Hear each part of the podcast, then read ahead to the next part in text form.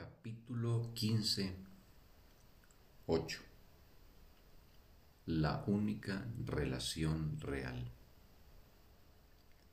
El instante santo no es un sustitutivo de tu necesidad de aprender, pues el Espíritu Santo no puede dejar de ser tu maestro hasta que el instante santo se haya extendido mucho más allá del tiempo. A fin de llevar a cabo su tarea docente, el Espíritu Santo tiene que valerse de todo lo que hay en este mundo para tu liberación. Tiene que aprovechar cualquier señal o indicación de que estás dispuesto a aprender de Él lo que es la verdad. No se demora en utilizar cualquier cosa que le ofrezcas en favor de eso. Su interés por ti y el cuidado que te profesa son ilimitados. En vista del miedo que tienes del perdón, que Él percibe con la misma claridad con la que sabe que el perdón libera, Él te enseñará a recordar que el perdón no conlleva ninguna clase de pérdida, sino que por el contrario es tu salvación. Y te enseñará a sí mismo que perdonando completamente, es decir, reconociendo que no hay nada que necesite ser perdonado, quedas completamente absuelto. Escúchale gustosamente y aprende de él, que no tiene necesidad de relaciones especiales en absoluto lo único que buscas en ellas es aquello que desechaste. Y a través de ellas nunca podrás aprender el valor de lo que descartaste, lo cual sin embargo sigues anhelando con todo tu corazón. Unámonos para hacer que el instante santo sea lo único que hay, al desear que sea lo único que hay El Hijo de Dios tiene tanta necesidad de que esté dispuesto a tratar de lograr esto, que es imposible concebir una necesidad mayor. Contempla la única necesidad que Dios y su Hijo comparten y que quieren satisfacer juntos. No estás solo en esto. La voluntad de tus creaciones te llama para que compartas tu voluntad con ellas. Por lo tanto, dale la espalda a la culpabilidad en paz y dirígete hacia Dios y hacia tus creaciones. Relaciónate únicamente con lo que nunca te abandonará y con lo que nunca podrías abandonar.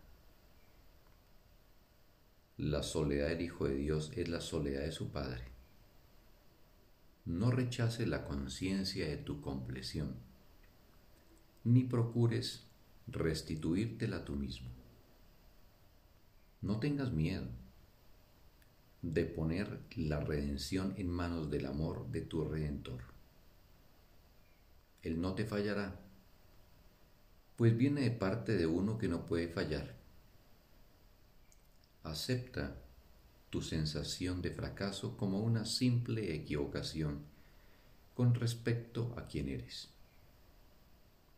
Pues el santo anfitrión de Dios se encuentra más allá de todo fracaso, y nada que su voluntad disponga puede ser negado.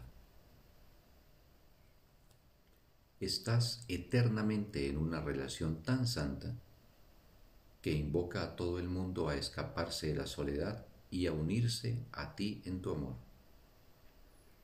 Y todo el mundo tiene que buscar el lugar donde estás y encontrarte allí. Piensa en esto por un instante. Dios te dio la filiación para asegurar tu perfecta creación. Ese fue su regalo, pues tal como Él no se negó a darse a sí mismo a ti, tampoco se negó a darte su creación. Todo lo que jamás fue creado es tuyo. Tu única relación es la relación que tienes con todo el universo. Y ese universo, al ser de Dios, está mucho más allá de la mísera suma de todos los cuerpos separados que percibes. Pues todas las partes del universo están unidas en Dios a través de Cristo, donde se vuelven semejantes a su Padre. Cristo sabe que Él no está separado de su Padre, quien constituye su única relación, en la que Él da tal como su Padre le da a Él. El Espíritu Santo es el intento de Dios de liberarte de lo que Él no entiende.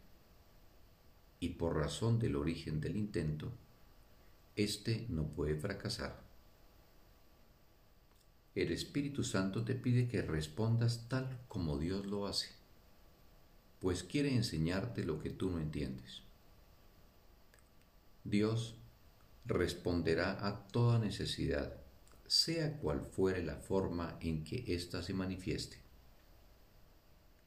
El Espíritu Santo, por consiguiente, mantiene este canal abierto para recibir la comunicación de Dios a ti y la tuya a Él. Dios no entiende tu problema de comunicación, pues Él no lo comparte contigo. Tú eres el único que cree que es comprensible. El Espíritu Santo sabe que no lo es y sin embargo lo entiende porque tú lo inventaste. La conciencia de lo que Dios no puede saber y de lo que tú no entiendes reside únicamente en el Espíritu Santo. Su santa función consiste en aceptar ambas cosas y al eliminar de ellas todo elemento de desacuerdo, unirlas en una sola. Él hará eso porque esa es su función. Deja, por lo tanto, lo que a ti te parece imposible en manos de aquel que sabe que sí es posible, toda vez que esa es la voluntad de Dios. Y permite que aquel cuyas enseñanzas son sólo en favor de Dios, te enseñe el único significado de las relaciones. Pues Dios creó la única relación que tiene significado y esa relación es la relación que Él tiene contigo. Fin del texto. Un bendito día para todos.